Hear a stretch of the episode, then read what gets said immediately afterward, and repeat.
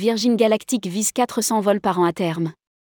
Trois passagers pour le second vol du 10 août dernier. Le succès du vol Galactic 02, du 10 août, est incontestablement important pour l'avenir la société de Richard Branson mais également pour le tourisme spatial. Rédigé par Michel Messager le mardi 25 juillet 2023.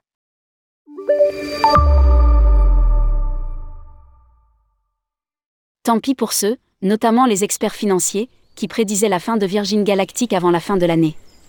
C'était mal connaître la résilience et l'abnégation de Richard Branson. C'est vrai qu'après la faillite de Virgin Orbit le 4 avril de cette année, on pouvait se poser des questions. Une fois encore, c'était mal connaître le personnage, dont le parcours est parsemé de succès et d'échecs. Ne dit-il pas d'ailleurs Montrez-moi quelqu'un qui n'a jamais eu d'échec et je vous montrerai quelqu'un qui n'a jamais tenté quelque chose de nouveau. Embrassez l'échec et tirez en des leçons sur le site du groupe Virgin, celle qui le connaît le mieux, sa fille Holly Branson qui a pris sa relève aux manettes de l'Empire Virgin écrit à son propos. Mon père a toujours été convaincu que nous apprenons plus de l'échec que du succès. Pour lui, il fallait que je rate quelque chose où je n'apprendrai jamais rien de précieux sur la vie. Il aura fallu deux ans d'attente entre le premier vol de Virgin Galactic de juillet 2021 avec des touristes et ce second vol du jeudi 10 août. Trois touristes de l'espace. Cette mission, nommée Galactic 02, était composée de trois passagers, Keisha Shaaf, 46 ans, et sa fille Anastasia Mayer, 18 ans, toutes deux d'Antigua Barbuda dans les Caraïbes, qui ont remporté leur ticket en participant à une levée de fonds organisée par Virgin Galactic. Le troisième passager, le Britannique John Goodwin, 80 ans, a participé aux Jeux olympiques en 1972. Diagnostiqué de la maladie de Parkinson en 2014, il sera la deuxième personne atteinte de cette maladie à se rendre dans l'espace.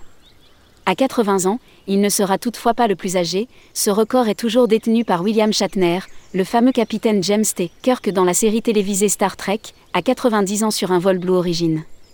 Ces trois touristes de l'espace étaient accompagnés d'une employée de l'entreprise chargée de les encadrer et de deux pilotes. À noter qu'avec ce vol, qui a atteint 88 km d'altitude à son apogée, Galactic 02 a réussi à transporter le premier duo mère-fille à partir dans l'espace, à transporter le plus grand nombre de femmes dans une seule mission spatiale, à transporter la personne la plus jeune à aller dans l'espace, à réaliser le premier vol spatial majoritairement féminin. Levée de fonds de 400 millions d'ici à fin 2023. Lors de l'atterrissage, Michael Colglazier, PDG de Virgin Galactic, a déclaré les appareils, mis en service à partir de 2025, succéderont à ceux fournis par Scaled Composite. Ils seront plus faciles à entretenir et permettront d'effectuer plus de missions chaque année.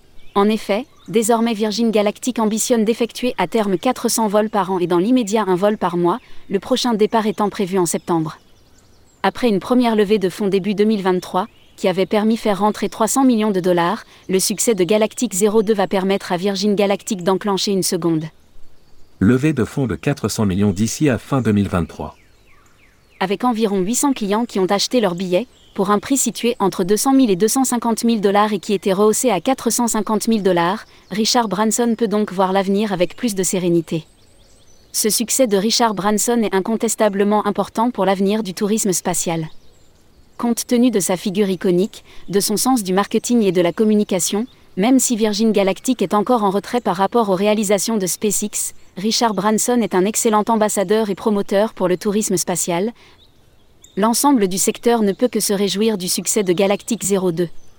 Michel Messager est directeur associé de Consultour, société de conseil travaillant pour une clientèle privée et institutionnelle dans les secteurs du tourisme. Il est membre fondateur de l'Institut européen du tourisme spatial et de l'AFST, Association française des seniors du tourisme. Il est l'auteur de nombreux articles sur le sujet ainsi que de plusieurs livres. Le Tourisme spatial, publié en 2009 à la documentation française, Histoire du tourisme spatial de 1950 à 2020, sorti en 2021, Tourisme spatial et écologie en 2022, Tourisme spatial de 1950 à 2022 chez Amazon. Il est considéré actuellement comme l'un des spécialistes en la matière. Il intervient fréquemment sur ce sujet à la radio et à la télévision, ainsi qu'au travers de conférences dans de nombreux pays, notamment au Canada où il réside quelques mois par an. Il conseille notamment des entreprises du New Space et des fonds d'investissement sur les projets financiers en matière de tourisme spatial.